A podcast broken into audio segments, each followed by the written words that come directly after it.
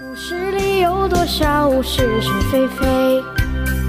故事里有多少非《侍卫官杂记》，作者宋乔，由事了播讲。是不是也是？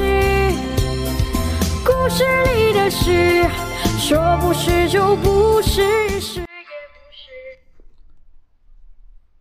先生和夫人正在吃早饭，侍卫长由外面气急败坏地跑进来：“报总统，布雷先生去世了。”哎，先生把筷子往桌上一摔，立刻起身。布雷先生，他昨天下午不是还照常办公吗？夫人插嘴问：“什么病啊？脑溢血？是吃安眠药自杀的？”自杀？先生似乎不相信他自己的耳朵。你们怎么知道他自杀？他的佣人是这样报告的，而且还有一封留下来给，呃，呈给总统的遗书。遗书呢？在这儿。侍卫长赶紧从口袋里掏出一封信来，双手递给先生。刚才紧张，没想起来。先生接过信来，拆开就看。看完以后。两滴眼泪顺着眼角掉下来。我跟了先生这么些年，这是第一次看见他动真感情。他都说些什么话呀？没说什么，主要还是因为他对整个局面悲观。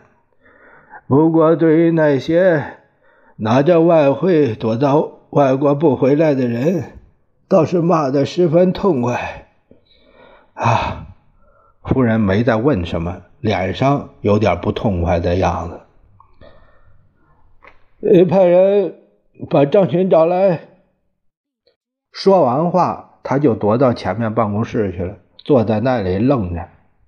张群半个钟头之后进来了，他假装面带愁容的说：“这。”太想不到了，我想同你商量布雷的死讯应该用什么方式来发表。他失眠症不是人人都知道吗？我们可以说他是误服过量安眠药死了。遗书是不是要发表？想按下几天再说吧。如果外面知道了真相。再想想办法也不迟。呃，什么时候动身去重庆啊？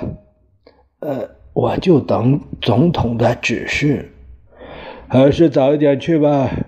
西南现在就应该着手布置，否则恐怕太晚了。是的，张群向来不对先生表示相反的意见。张群走后。先生一个人一直在办公室里走来走去，约莫过了二三十分钟，他忽然拿起大笔，在一张白宣纸上写了“古今完人”四个大字。这是贴在记账上用的。